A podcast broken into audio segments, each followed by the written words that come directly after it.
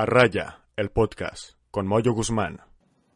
¿Qué onda, santos? Bienvenidos a este su podcast a raya. Yo soy Moyo Guzmán y estamos aquí en un nuevo episodio. Este es el episodio número 13 y bueno, antes que nada quiero recordarles que pueden seguirme en YouTube y Spotify como Moyo Guzmán.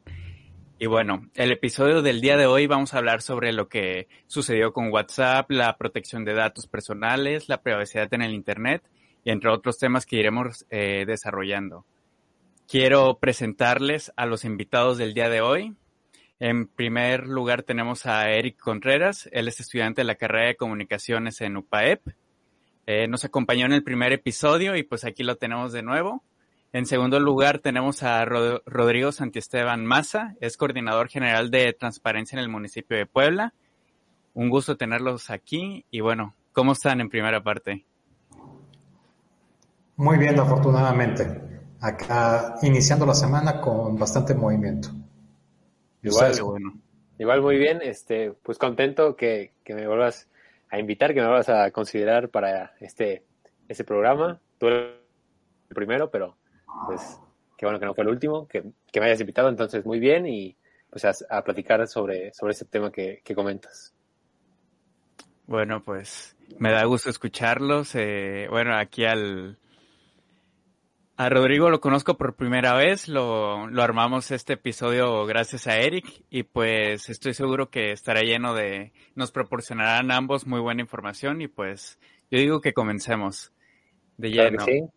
Dale. Primero, primero quiero resaltar que aquí Rodrigo tiene un, un programa, así estuve checando que se llama Café por la Transparencia este, porque me, me puse a indagar un poquito y, vi que el último episodio, que, o bueno, el, último programa que hizo fue sobre la privacidad en la mensajería, mensajería instantánea, que, que pienso que tiene mucha relación con esto, que es un tema que tocaremos más adelante. Pero bueno, quiero comenzar eh, por primera parte. No sé si, si pueda iniciar usted. Eh, claro. Rodrigo, con lo que es este el Big Data y qué importancia tiene en lo que vamos a hablar sobre la privacidad de, los datos personales. Claro, con mucho gusto. vamos partiendo de esta idea. El Big Data no es algo nuevo, lo venimos arrastrando desde hace un buen rato, incluso antes de que México entrara con esta onda del Internet o de la cosa del Internet, que estamos hablando que se masificó por ahí del 2000 y ahora prácticamente nosotros el 70% de la población mexicana ya tiene acceso a, de una u otra forma al, Internet. ¿Qué es el Big Data? Es un conjunto de información que no es cuantificable, que se encuentra accesible a todas las personas a través de una red de, una, de un aparato, de un ordenador o a través de un celular, y que cualquier persona lo puede consultar. Y eso ha llevado a tener grandes avances científicos. En el camino ya podemos uh, ver la idea de que una persona de manera remota pueda estar operando a una persona en otra latitud o que ahorita nosotros en, esta, en este marco de la pandemia podemos estar platicando a través de esta plataforma, ¿no? Y comunicándonos y llevando a conocimientos o ideas a muchas personas. Sin embargo, esto mismo ha tenido una gran, digamos, tensión con algo que en, más o menos en 1900, cuando empieza el concepto de privacidad, se imaginaba con los medios de comunicación y que era si podía un, periodista podía tomar una fotografía hacia el interior de una casa y si realmente eso era una invasión a su privacidad o no era una invasión a su privacidad.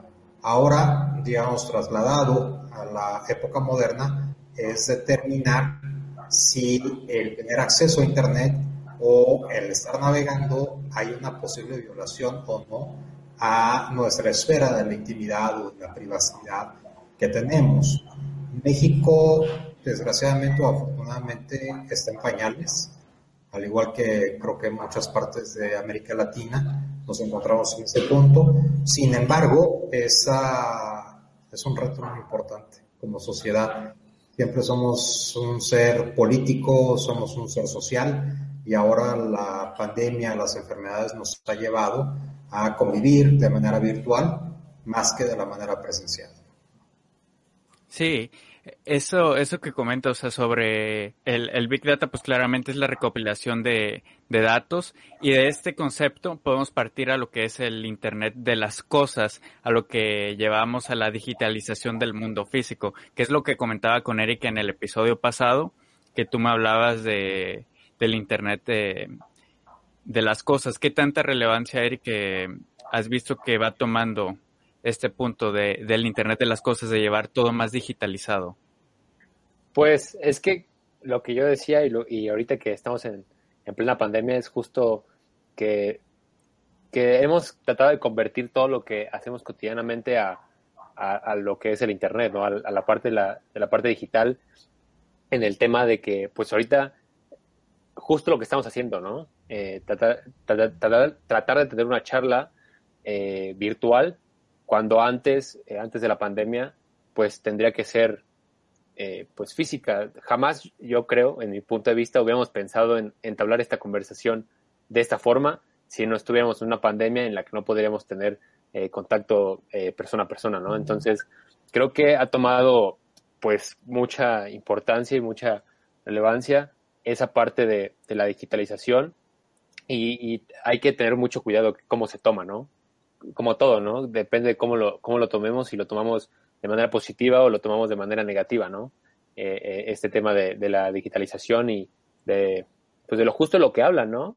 Eh, el tema de, que nuestros datos, las cookies, justo eso es lo que, todo lo que está absorbiendo, pues como tal, la plataforma o el Internet, mientras estamos nosotros aquí, están como tal estudiándonos y viéndonos de manera, obviamente, con un algoritmo, pero como tal analizando nuestro comportamiento, es eso, o sea, estamos eh, ahorita, eh, lo repito, con el tema de la digitalización y el tema de la tecnología y aprendiendo cosas nuevas que no habíamos experimentado antes, que a lo mejor las teníamos pues ahí, ¿no? Pero, pero que no, no las habíamos dado tanta importancia.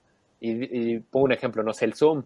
Zoom a lo mejor ya estaba ahí y, ya lo teníamos y pobrecito Zoom no le hacíamos caso y tendría que llegar algo para que pues para que podamos usarlo y para poder eh, aprenderlo a usar, ¿no?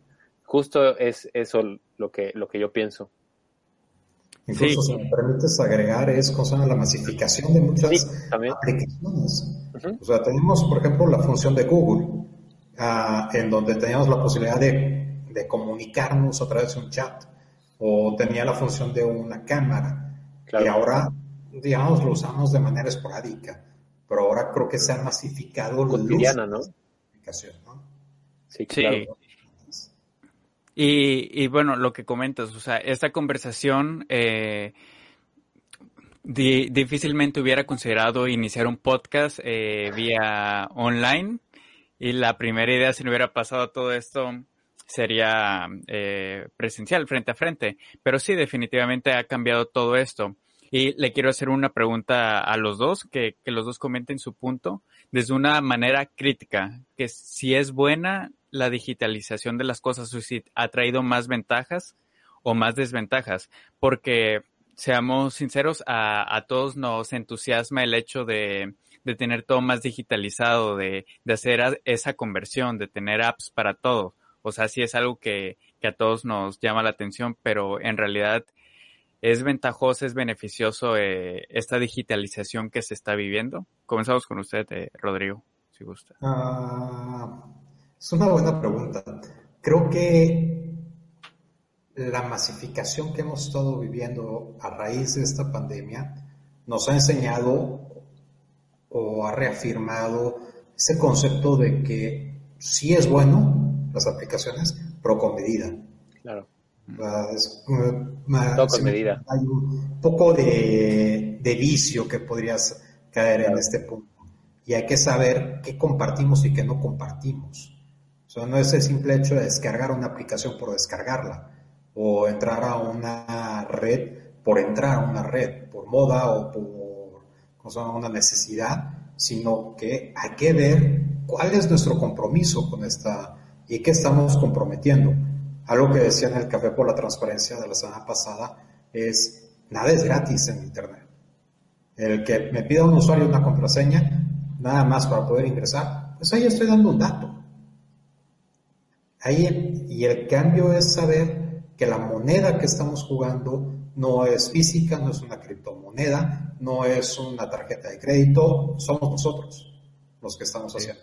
Ya un, un algoritmo. Es bueno entrar, pero con ciertas medidas y cierta protección. Sí, no, y, justo e, esta parte de, de, las aplicaciones y todo esto, a lo mejor, bueno, con el paso del tiempo, pues han, han ido eh, escalando y haciéndose uso más de estas aplicaciones, ¿no? Pero con el tema de la pandemia como que se aceleró todo, o sea, por ejemplo, las universidades y, y, pues los, pues sí, los centros educativos ya tenían como, algunos un plan de, de, contingencia, se podría decir así, para el tema de las clases en línea, para el tema de las, miren, usen, usen estas plataformas, usen estas aplicaciones, pero como dicen, todo con medida, o sea, todo con, con sabiduría, ¿no? De, saber que lo que estás haciendo, eh, no sé, te está ayudando o, te está, pues, también perjudicando. Por ejemplo, no sé, el hecho de, vuelvo a tocar el tema de Zoom, pues es una plataforma que a lo mejor la usaban para, para las clases eh, en línea, pero para las clases abiertas de una universidad, ¿no? Ahora la, todos para, para comunicarnos, para juntas, para no tener contacto, para pláticas, para reuniones.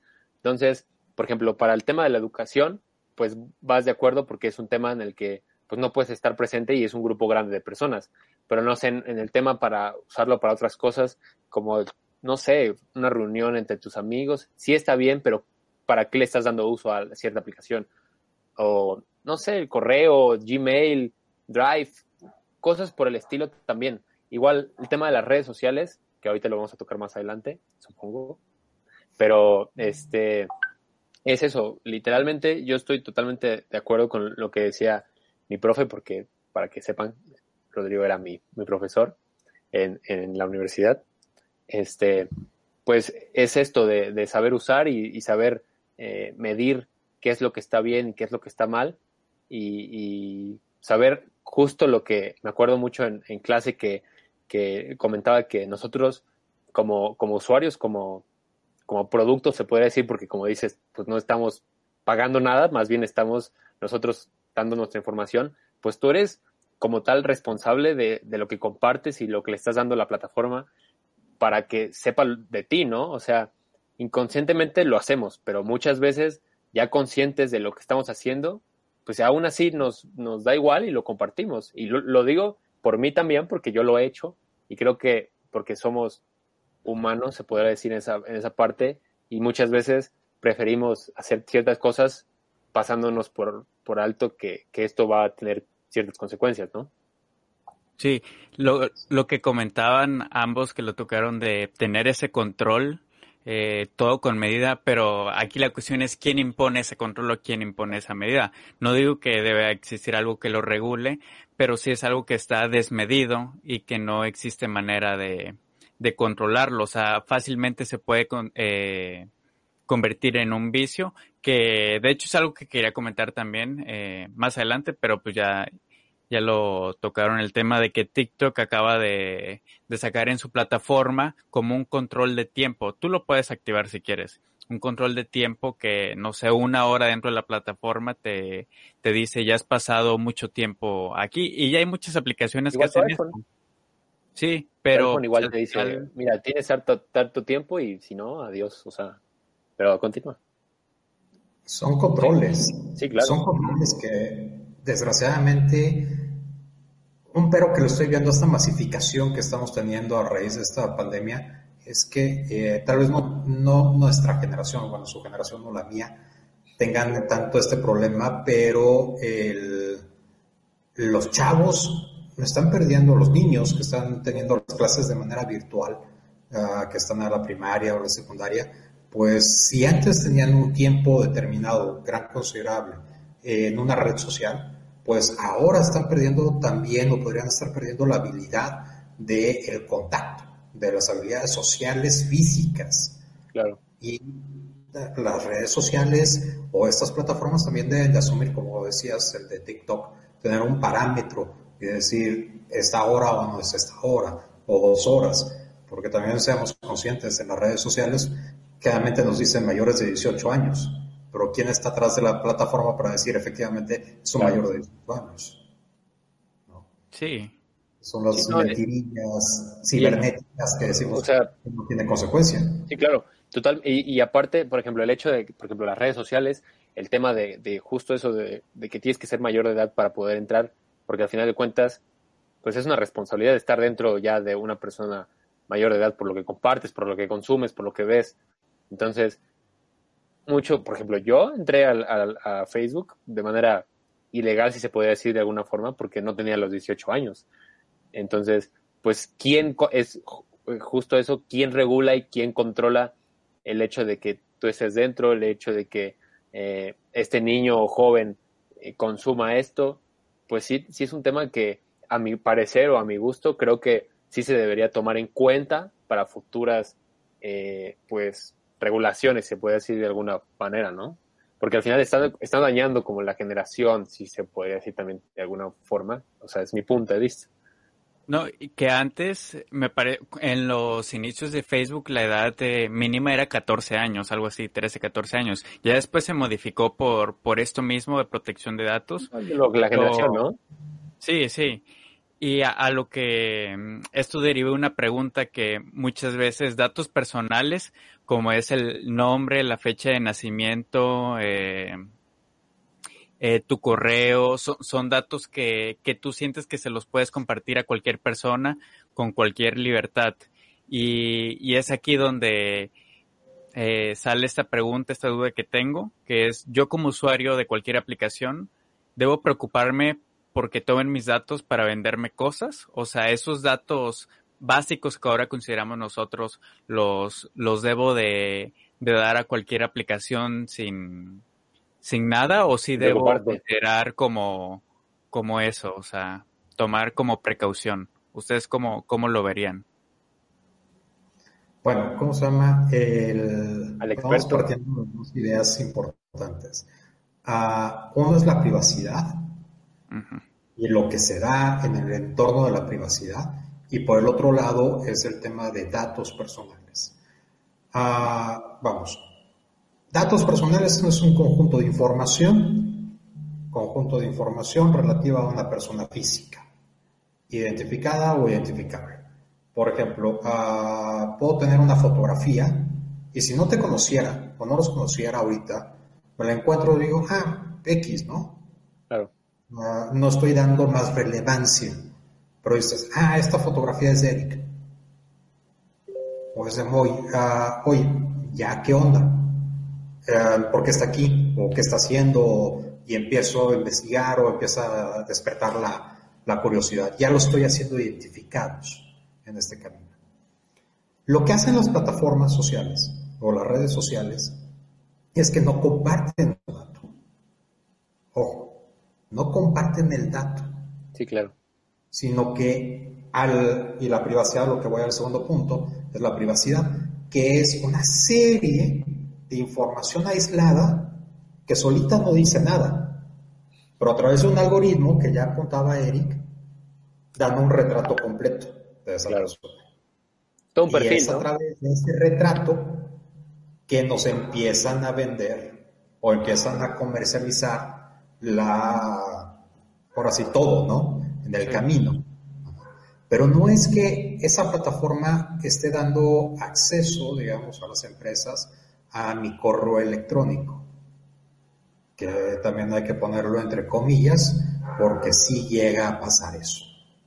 O si, por ejemplo, podemos encontrar, decir, oye Google, ¿por qué si yo estoy buscando, por ejemplo, alimento de perros, por mencionar, porque en mi correo electrónico de Gmail me empiezan a salir anuncios de perros?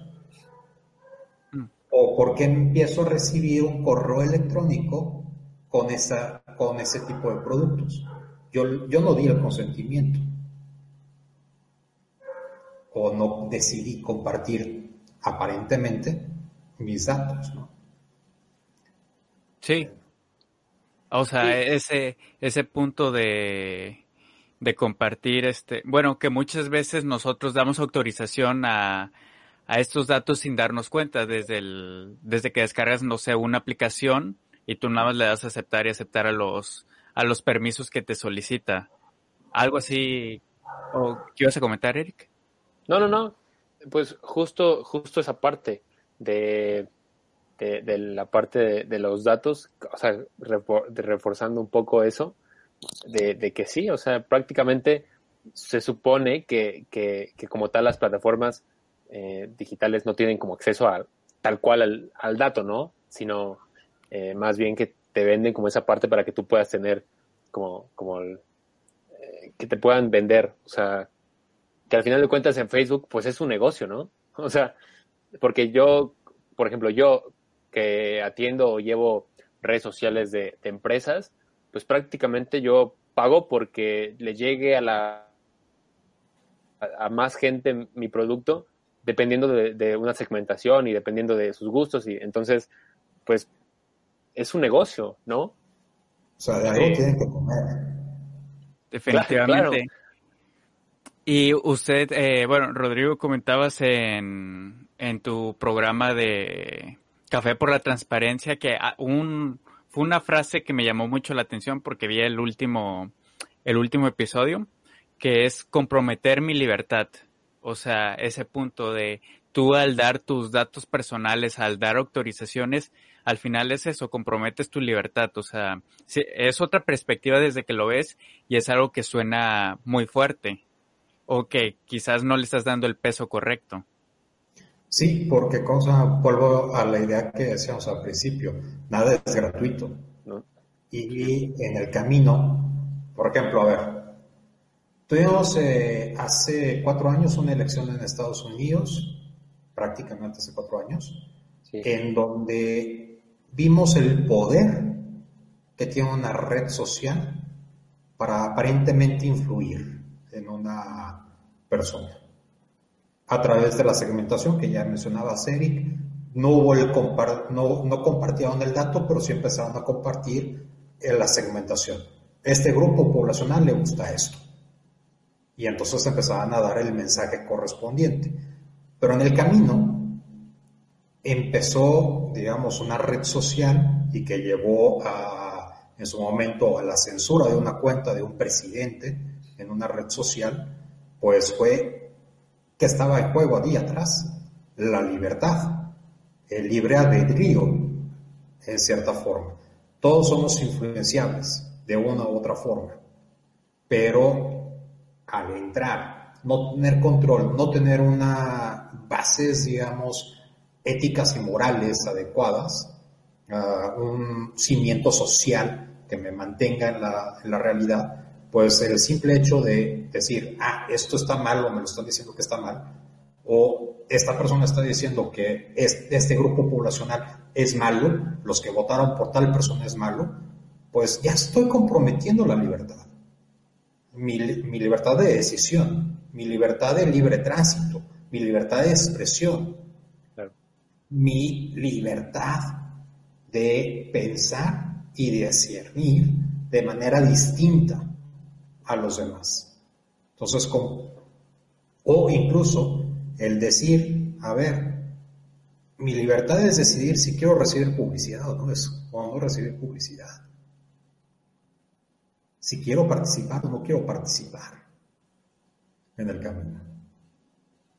Y ahora prácticamente este, esta necesidad del ser humano de formar parte de un mundo virtual, en donde ya no nos queda de otra, porque o participamos en el mundo virtual o nos enfrentamos a una enfermedad.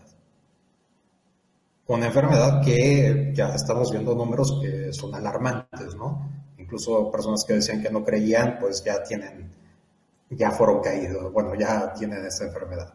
Entonces, es sopesar. Ahorita les digo, mi generación, o por lo menos a mí, sí, podría decir que estaba involucrado en el mundo virtual, no a este nivel que estamos el día de hoy, pero preferiría tener esta plática con ustedes en un cafecito, de manera física. Tal vez con una grabadora o una cámara, como alguna vez me hizo Eric en una clase, eh, que llevó la cámara y ya estábamos platicando y haciendo, ¿no? Pero el, el contacto y decidir, a ver, me estás diciendo que estás utilizando una plataforma social de comunicación. ¿Tiene buena, mi primera pregunta es siempre, ¿es, ¿tiene buena reputación? No, no dudo de ti, o no dudo del que está del otro lado, dudo de la plataforma. ¿Por qué? Porque estoy dando un dato biométrico, que es mi voz, que estoy comunicando mi imagen en el camino. Entonces, ¿tiene buena reputación o no tiene buena reputación? ¿Me voy a aventar o no me voy a aventar? Que es algo que en cierta forma en el mundo presencial no nos preocupábamos, pero también pasaba. Siempre decía ah, cuántas veces cuando vamos del punto A al punto B de manera física, no pasamos enfrente de un cajero automático. Y allí, esos cajeros automáticos tienen una cámara.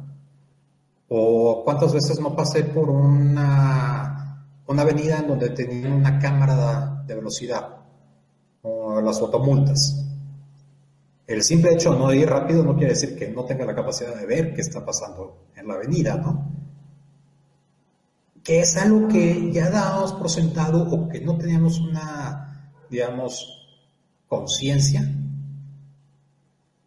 pero que también ha sacrificado nuestra libertad nuestra privacidad. No, y, igual, o sea, igual ahorita que el tema de, que dice punto A, punto B, pues las mismas, eh, los nuevos vehículos que tienen ya el GPS y, saben dónde estás, esa información también, o sea, al final de cuentas, pues tú se la estás compartiendo porque pues estás eh, en tu camioneta, le diste acceso a, a, la misma camioneta de tu ubicación, no sabes qué está pasando con esa información. Bueno, cosas así. Y, regresando un poquito al, a la parte de la toma de decisiones y, de lo que de lo que pasa con, por ejemplo, ahorita con la pandemia, pues prácticamente eh, está influenciando a que tú hagas ciertas, eh, tomes ciertas decisiones. Por ejemplo, no sé, eh, ok, ya vi que este, esta persona es médica, ¿no? Obviamente a esa persona que es médica y que estudió medicina, no le van a enseñar a una, una promoción o publicidad de medicina que cura el coronavirus, tómalo ahora. o sea, justo, justo eso, ¿no? Entonces, a la persona que está más vulnerable, que a lo mejor es, se puede decir de alguna manera, ignorante, pues a esa persona es a la que le van a, influenciar y a persuadir de que tome cierta medicina y que ahorita eh, el tema de la pandemia, pues como dicen, ya existía todo este tema de, que te influencio, que, que, te, que te persuado, que, te digo estas cosas y tú lo haces, pero ahorita ya va más allá porque estamos tratando de una enfermedad en la que, ya tocando la pandemia, una enfermedad en la que si tú haces algo incorrecto y te afecta en la salud, te puedes morir, ¿no? O sea, es, es, es un tema tan delicado y tan, tan, eh, ¿cómo se puede decir? Sí, delicado eh, de, pensar y de, analizar que, el tema de que la muerte puede afectar una decisión que estás viendo en una plataforma digital está cañón, ¿no? Sí, y ajá, o sea, es que al final, al final la manera en que impacta, o sea, y cómo, cómo hemos hecho esa transición, o sea, rápida de, o sea, fue, fue de unas semanas, porque en marzo fue cuando comenzó en México todo esto tan fuerte y fue una transición que hicimos a la digitalización a la brevedad. Fue muy rápido porque las bases al final ya estaban. Quería retomar un punto que, que comentó Rodrigo, que fue sobre, sobre la cancelación que se le puede dar a un perfil, que, que fue pues lo que pasó con Trump. Eh, pues a él se le, se le canceló el perfil en, en Twitter, en Facebook también tuvo suspensión. Eh, a esto, a esto podemos ir un poquito a lo que es el, la monopolización que podría pasar por medio de, de, Facebook o de Google, o sea, de las, de las grandes empresas que pueden manipular la, la libertad de una persona.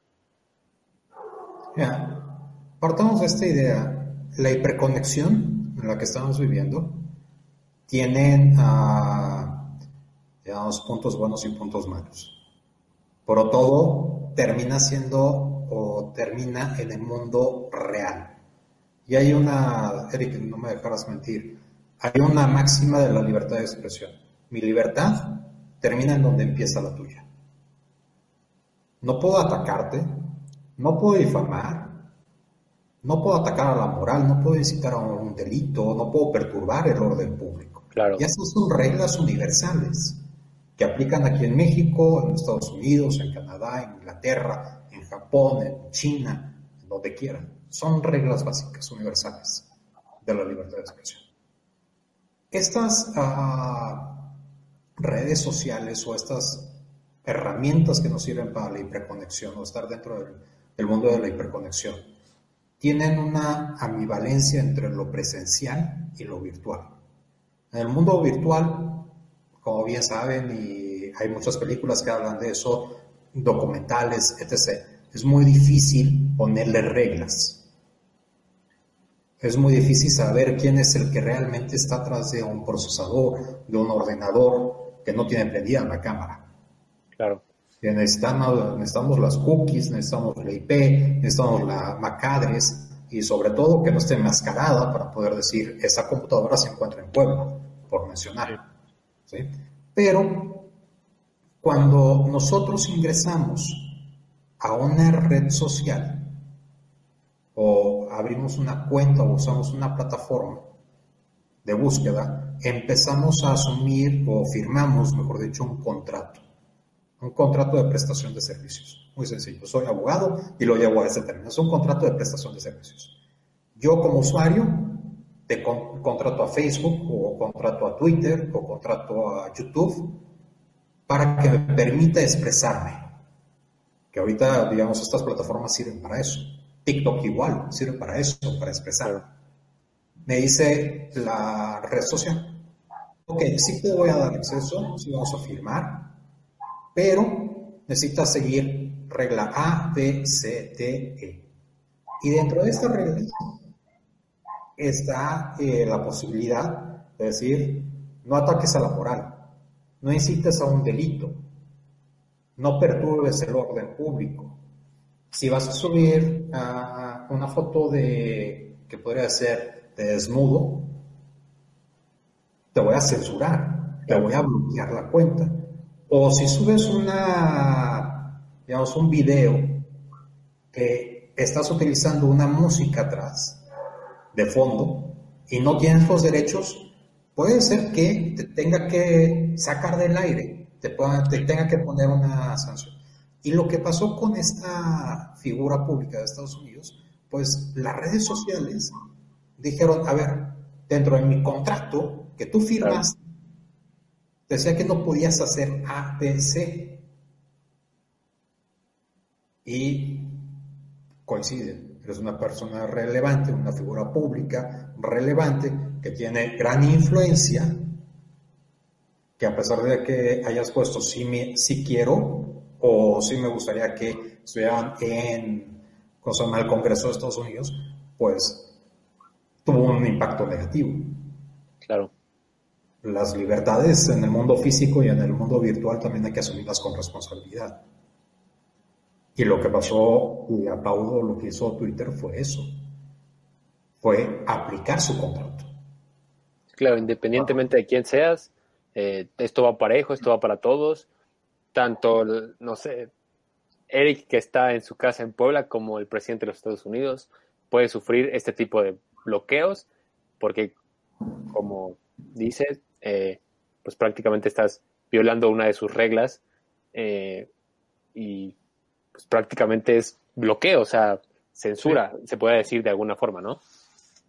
No, sí, no, no lo había visto desde esa perspectiva porque no, no había puesto a analizar más a fondo ese punto de, del bloqueo que se le hizo a Trump, pero sí, claramente todas las redes sociales tienen tienen reglas, YouTube tiene reglas, parámetros que se deben seguir. Si no lo sigues, pues tu video se, se no se sube, ajá, o, o tu perfil hasta llegar a la cancelación completa. Sí, definitivamente. Que es otro tema el qué tantas reglas pueden imponer estas redes sociales. Es otro tema completamente distinto. Pero ya centrando, como vamos en, así en este camino de, de Facebook y, y pues de las regulaciones que imponen y así. Tenemos eh, la actualización de permisos de WhatsApp, eh, que fue el que llegó la noticia a todos los que tienen la aplicación de que se actualizaban los, más que nada los permisos, eh, las condiciones de, de privacidad, que fue que al parecer solicitaban más permisos o según ellos se malinterpretó. ¿Nos, nos puedes explicar un poquito, como, un poquito más cómo estuvo esta situación? Ah, digamos que no fue algo nuevo. Fue más transparente. Lo que fue nuevo es que fue más transparente la aplicación. Fue más transparente en lo que hace. Eh, no, no, hay que perder de vista uno de los grandes monopolios que hay o grandes empresas que hay en el mundo virtual es Facebook. Claro. Y Facebook en el 2016 compra WhatsApp. Ok. A ver, es un negocio. Facebook ya sabemos cómo come, cómo tiene sus ganancias a través de la segmentación de la población y que permita esta segmentación poner anuncios. Claro. Sí, ya es claro, sí. WhatsApp no hace eso. ¿O cuando han visto un anuncio en WhatsApp? No. No, no. Es... mensajes no deseados, que ese es otro caminito que hay que investigarlo. ¿Por qué recibimos esos mensajes de decir, yo no entregué mi celular, o mi número de celular, pero sí recibí un mensaje? Ah, lo que hace Facebook dice, a ver, tu WhatsApp me tienes que ayudar a monetizar hacer negocio. Entonces me vas a ayudar a segmentar a la población, a tus usuarios. Entonces vuelvo a insistir, no usa, como decía en el café, no usa la mensajería, no usa el chat. Usa, por ejemplo, las habilidades que tiene para detectar que estás dentro de un, de un negocio, en el mundo físico. Ya decía Eric, la posición, la geolocalización del celular. Sí. Empieza a decir, ah, como ya está interconectado uh, WhatsApp, sus imágenes con Instagram y con Facebook, dices, a ver, ya tiene una posibilidad de hacer un, con algoritmos, empezar a perfilar a las personas. Entonces, lo que hace este cambio de políticas que está bien sonado es ser transparente de algo que ya hacía en el 2016. En el 2016 nos avisó que podría haber comunicación con Facebook. Ahora lo estoy diciendo de manera clara. Claro. Lo estoy diciendo. Va a haber comunicaciones y creo que, como decía en el café, a la larga es desaparecer las mensajerías instantáneas que tienen y unificarlas en una sola herramienta dejar de usar, ¿cómo se llama? La mensajería de Instagram, la mensajería de Facebook. Messenger, todo. Quedar en una sola. Sí. Y al quedar en una sola, tienes una herramienta más poderosa que ya no solamente es tener contacto, comunicarte con tus contactos que tienes en la agenda, sino que también los contactos que tienes de manera virtual, que podrían ser totalmente distintos a los que tienes de manera física. Y, eso da miedo hasta cierto punto. No, y, también... privacidad. Es decir, oye, sí, pues sigo una persona, pero esa persona no quiere decir que me caiga bien o que tenga una relación con él. Claro. Es totalmente diferente, ¿no? Que son totalmente distintas. Tal vez en el mundo físico, sí, los que tengo en mi teléfono claro. agregado, pues sí tengo un contacto, los conozco. De alguna, de alguna manera, ajá de una u otra forma. Claro. Tal vez de manera virtual tengo un amigo que viva en Rusia y nunca lo he conocido. Claro. Físicamente, ¿no? Y si no le di de manera virtual acceso a mi teléfono, o sea, no se lo puse, porque ahora esta plataforma lo va a hacer. Y al final, lo que va a empezar a hacer es, este algoritmo va a ser más efectivo en la venta. Sí. Sí. No, y, creo que todo, todo esto parte desde que WhatsApp empieza, o sea, el hecho de que WhatsApp tenga más usuarios que Facebook, o sea, usuarios activos como tal, pues hace que, que Facebook vea la manera de poderle sacar provecho a WhatsApp de alguna u otra forma, ¿no? O sea, de que la aplicación te pueda ayudar a ti sin cambiar tanto, o sea, que como ya dicen, ya se hacía, pero ahora lo hacen de manera más transparente, eh, el hecho de que, ok, tu WhatsApp como aplicación, que es mi aplicación, o sea, que yo soy dueño de WhatsApp, que me sirva de algo sin agregar anuncios, sin hacer esto, porque estoy 100% seguro que si a la gente tú le empiezas a poner anuncios en WhatsApp, o sea, es como de, no, ¿por qué? O sea, no queda gratis. Y pues es que, te, como dicen, es un negocio y de qué quiere que viva, o sea, de qué quieres que genere como tal, ¿no? Entonces, pues el hecho de que WhatsApp empezara a tener más usuarios que Facebook, pues es como, necesito la información de esos usuarios que no están registrados en Facebook para que tú me ayudes también con la parte de la segmentación y la información y así. Y, y, lo que también otra cosa que creo que pasó es que mucha gente se confundió con lo que estaba pasando realmente.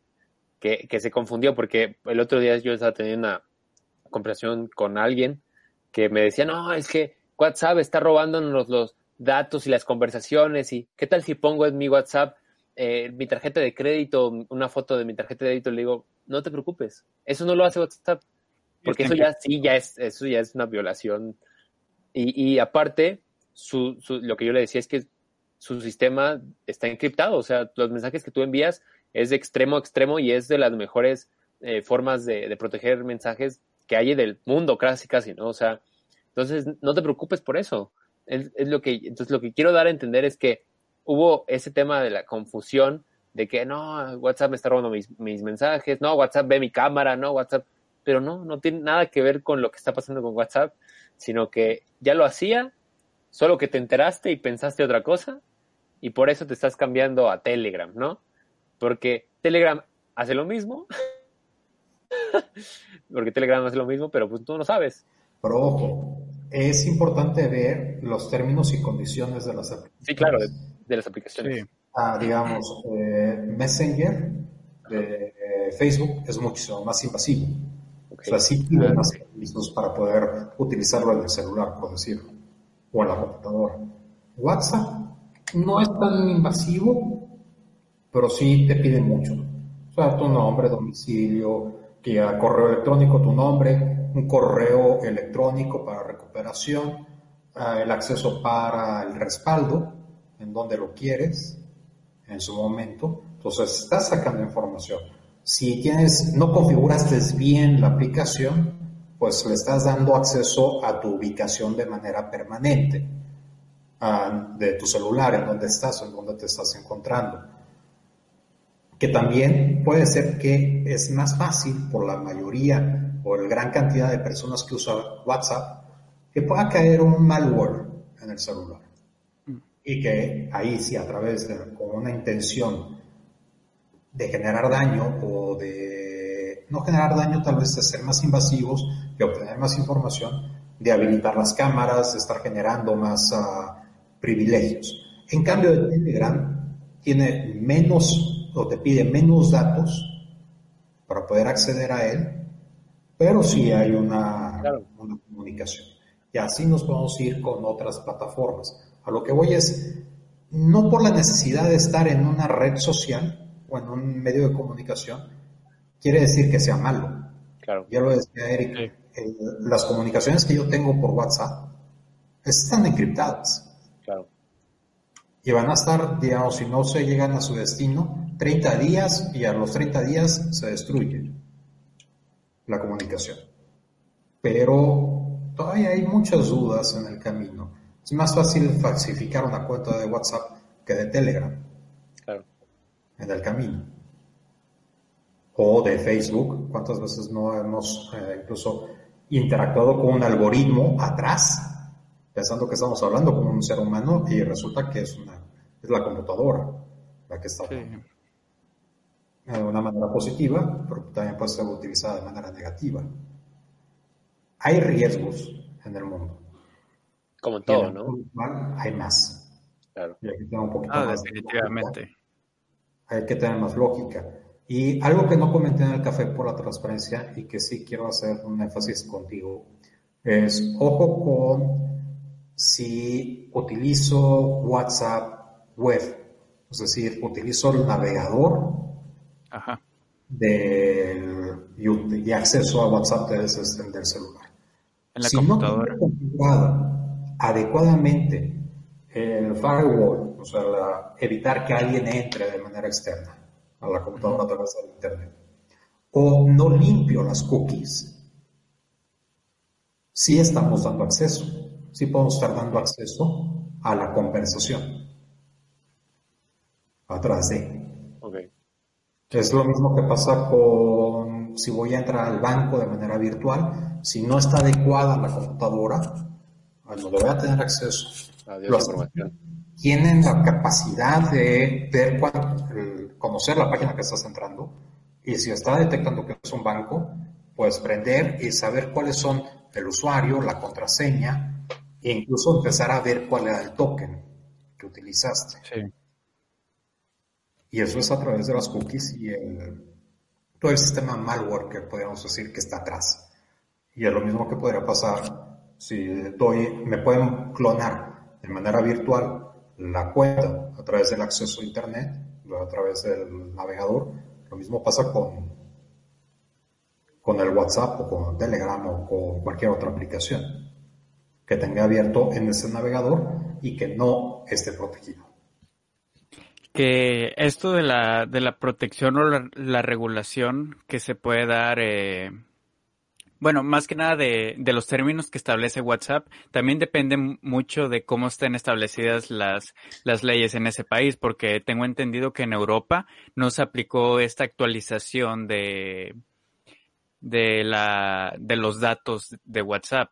O sea, sí varía mucho de, de país a país, qué es lo que permite legalmente cada, cada país, ¿no? Sí, que esa es alguna una mala lectura que dieron el corporativo norteamericano que está en sede en Estados Unidos en WhatsApp, de Facebook también, es una mala lectura. Nuestras leyes mexicanas que podrían estar aplicando, que es la Ley Federal de Protección de Datos Personales en función de los particulares, su reglamento y demás normatividad que hay atrás, junto con la Ley General de Protección de Datos Personales en función de los sujetos obligados, la que aplica al sector público, son muy similares a la ley a la ley o al reglamento de la Unión Europea en materia de protección de datos personales. Habrá elementos que sí son más uh, vanguardistas, digamos, en la Unión Europea, pero igual tiene que pasar en México. Eh, si Facebook quiere utilizar o WhatsApp quería utilizar mis datos personales como mexicano usando una línea telefónica mexicana, tendría que pedir mi consentimiento. Sí. Que tendría que decirme y advertirme, incluso de manera que es la diferencia entre, esta, entre la Unión Europea y gran parte de América Latina, es que la Unión Europea le dice a WhatsApp, por defecto no lo puedes hacer.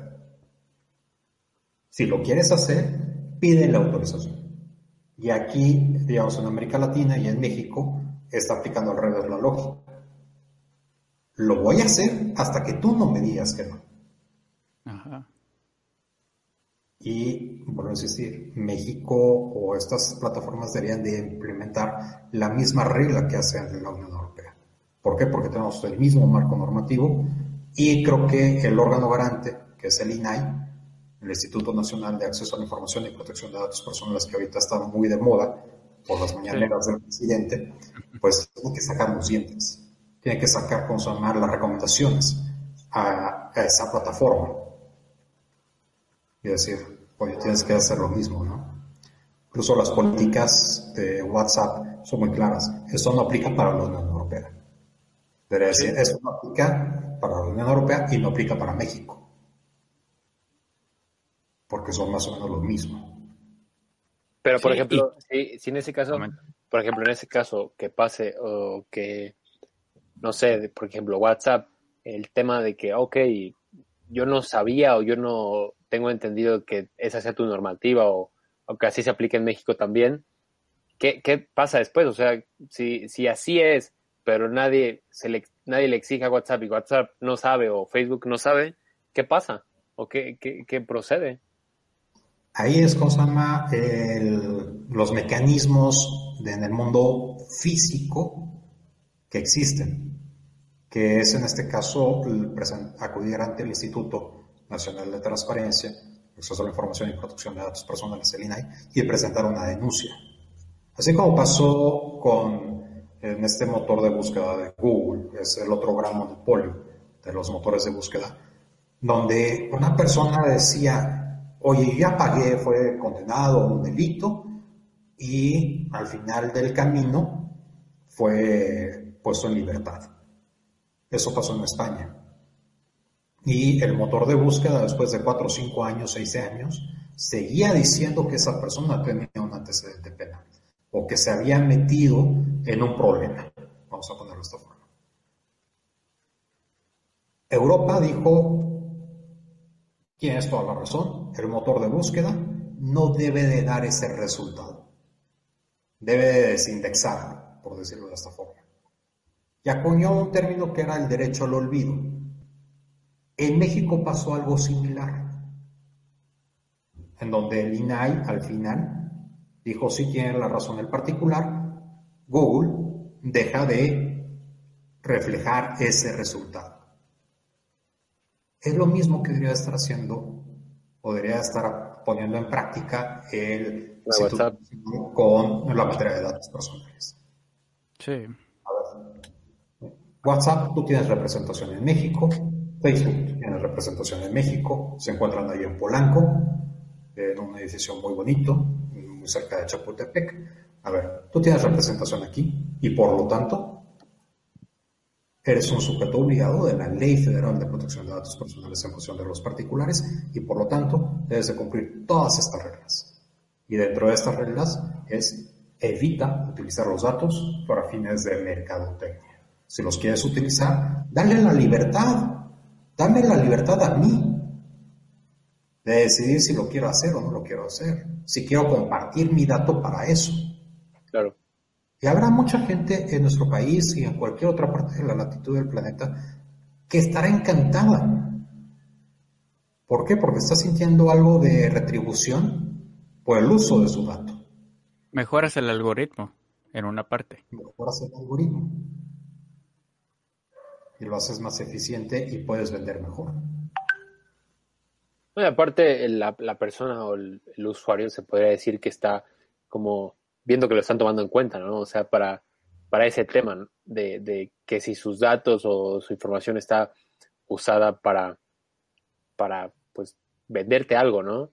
Y, y también para que el mismo usuario, pues, se dé cuenta de que no es lo que piensa, ¿no? Que no es lo que, eh, de que están robando la, la información de lo que ponen en un chat o así. Entonces, ser más claros en esa parte y preguntarle al usuario por qué no de oye, tú quieres o no, o ciertas cosas compartir, o lo no sé.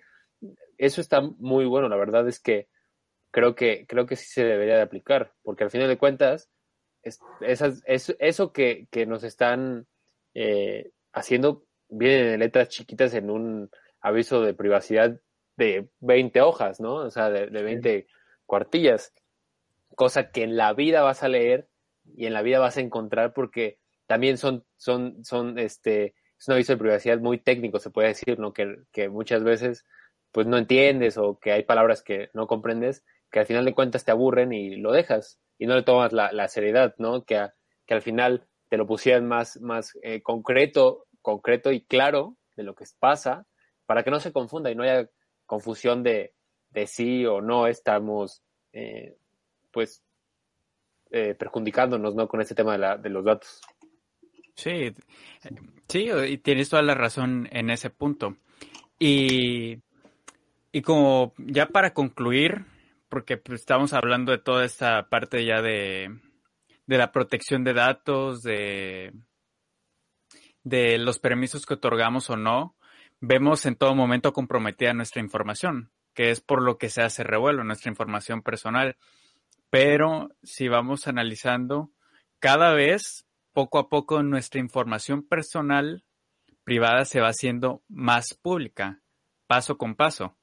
Entonces, esto no sé si se pueda plantear una teoría o, o, en, o si ya se ha hecho análisis de esto, pero es perderemos nuestra privacidad eh, completa, absoluta, eh, algún día, en algún momento. Creo que no. ¿No? Creo que va a haber algo, alguna parte de nosotros que vamos a seguir conservando y que nosotros partamos de esta idea. Yo libremente decido si entro en una red social, si utilizo o no lo utilizo. Caso práctico. Hay ciertas horas de la noche que yo ya me olvido de mi celular. Que incluso si puedo, lo apago. Claro. ¿Por qué? Porque me quiero desconectar. Tenemos el derecho a desconectarnos. Y en ese momento es cuando vamos a poder consumir. Si logramos este equilibrio entre tener una paz, digamos, no conectado al mundo virtual, o tener una conversación con una persona de manera presencial cuando se pueda, o poder dar un abrazo de manera presencial cuando se pueda, es más gratificante. Y en ese momento, cuando podamos lograr este equilibrio y decidir, como decía en un programa de radio que tenía hace un buen rato, si te, te importan, protégelos. O sea, si te importa tu información, protégela. No esperes a entregarla para que empiece la protección. Tú decides. Si quieres entrar a TikTok, pues entra.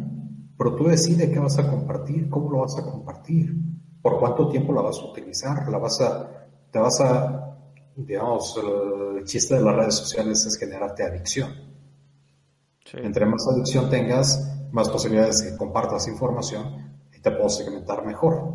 Aparte del engagement, cuánto tiempo te, te atrapan. Entonces, tú decides en qué momento dejar y empezar tu vida privada, fuera de las redes sociales. Y creo que si logramos este equilibrio no lo vamos a perder.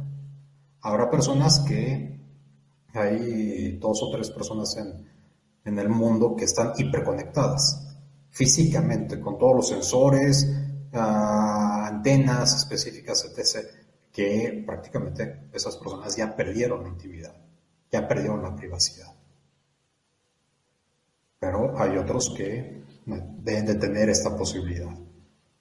Digamos, si aquí en mismo Puebla hay ciertas zonas de la ciudad que no tienen acceso a Internet, pues mientras no esté masificado el Internet, pues no va a haber esta, esta pérdida de... Pero sí va a haber un momento en donde digamos, pueda estar nulificada o estar reducida hasta el 98 o 99% la privacidad. Sí, ¿Tú qué perspectiva tienes, Eric? Yo, yo, creo, yo creo parecido, o sea, yo pienso muy parecido a eso, o sea, creo que hay que tener justo un equilibrio, un equilibrio en el qué compartir y en el qué no compartir. Y e, igual, o sea, lo voy a repetir, el, creo que el hecho de que algunas personas obviamente van a tener más privacidad que otras, por el simple hecho de qué compartes y qué no compartes y qué decides compartir y qué no decides compartir o no sé si eres figura pública o no eres figura pública pero al final de cuentas pues no no estás exponiendo todo lo que lo que te pasa o lo que sabes o lo que sientes o cosas así no o sea creo que tu pensar y tus sentimientos o lo por llamarlo de alguna forma pues son tuyos no y eso creo que al final de cuentas es privacidad y no lo vas a compartir o al menos si la decides compartir, no vas a compartirlo todo, ¿no? Y creo que con el paso del tiempo también, eh, pues nos vamos dando cuenta y nos vamos haciendo la idea de que el mundo ya no está para compartir todo lo que hacemos, ¿no? Eh, o sea, por la inseguridad, por, por lo por estas, por estos miedos, se podría decir, en los que cuidamos más lo que compartimos, lo que hacemos. a lo mejor inconscientemente compartimos algo por ahí, pero pues al final de cuentas se pierde o cosas por el estilo. Entonces, creo que eh, de igual forma eh, no vamos a perder como esa parte de la privacidad. Obviamente, pues antes, hace mucho tiempo, hace muchos años, pues era, había más privacidad por el tema de que no había, no sé, redes sociales, computadoras o, cosas por el estilo, pero al final de cuentas, pues tú le compartías a alguien eh, lo que hacías o le compartías, entonces ya sabían. Entonces, pero ahorita, pues perdemos más nuestra privacidad, pero no la perdemos completamente, es lo que yo pienso. Y pues es mi punto de vista. A ver, Moy, ¿tú qué opinas? Yo eh, en ese punto disierno un poco porque eh, las nuevas generaciones cada vez se van haciendo más, más dependientes de, del Internet, de las redes sociales, cada vez están más enganchados y entonces lo dejamos todo al autocontrol. Y pues ahí sí se ve más comprometida la privacidad de, pues, de las nuevas generaciones. Pero, pero al final somos humanos y todos tenemos un punto en el que, o así lo veo, que la mayoría de, de nosotros como humanos vemos un punto en el que nos queremos desconectar, en el que queremos espacio. Y espero y como vayan pasando los años, las nuevas generaciones vayan teniendo conciencia de que, de que al final solo se debe tener un tiempo en las redes y crear ese, ese control, como todo, porque nosotros no, por ejemplo, un, un ejemplo muy vago, el alcohol pues es legal, pero la cuestión es que hasta cierta edad, a partir de cierta edad ya es legal. Así lo mismo con, así lo mismo puede aplicar con el Internet, comenzar con ese control de qué tanto acceso puedes tener y ser más efectivo el, el control de, de edades. Podría ser para, para crear como un, un parámetro. Así lo veo yo. Pero ojo, ahí nos estaremos metiendo con la libertad de expresión mm. y la libertad de pensamiento. O sea, necesitamos lograr ese equilibrio. Sí coincido contigo, incluso los que te ven y escuchan, los recomiendo una serie donde quede un poco más paranoico en el tema de privacidad de lo que ya estoy, que se llama Mr. Robot. Ok. Que está, es muy buena y trata al final de decir, después de una escena en donde genera un apagón en Internet prácticamente, y cómo la sociedad reacciona a raíz de, de no tener acceso a Internet. Porque también hay que ser sinceros gran parte de la economía de todo el planeta se encuentra interconectada. Y se encuentra en este mundo de la hiperconexión. Y creo que no sé si estamos preparados, la sociedad mexicana o la sociedad en general, para regresar dos pasos hacia atrás. A la existencia de, por ejemplo, de no tener una expeditez para mandar un correo y mandarlo por correo físico, ¿no? Por Supomex ahí empieza un poco también este punto de decir, nuevas generaciones sí, hay que tener preocupación por ellos o hay que no dejarlos tanto tiempo. Pero también es uh, los padres o los tutores tienen cierta responsabilidad, así como me pasó conmigo, en ese momento que no podía ver, me ponían horarios para ver la televisión, ya, ya se están dando cuenta en las épocas. Ah, es lo mismo que puede pasar con Internet pero ya es el mundo físico. ¿Por qué? Porque en el mundo virtual el Internet lo que quiere es vender. Claro. Vender información. Sí, definitivamente. Es, es lo que mueve. Industria, ¿no? Sí, e, es que es eso. El Internet, el Internet creó una industria. El Internet creó una industria, o sea, de ahí podemos, ahí podemos terminar en, ese punto. Eh, no sé si quieran agregar algo más. No, este, a ver, pero tú sí crees que algún día perdamos totalmente la privacidad?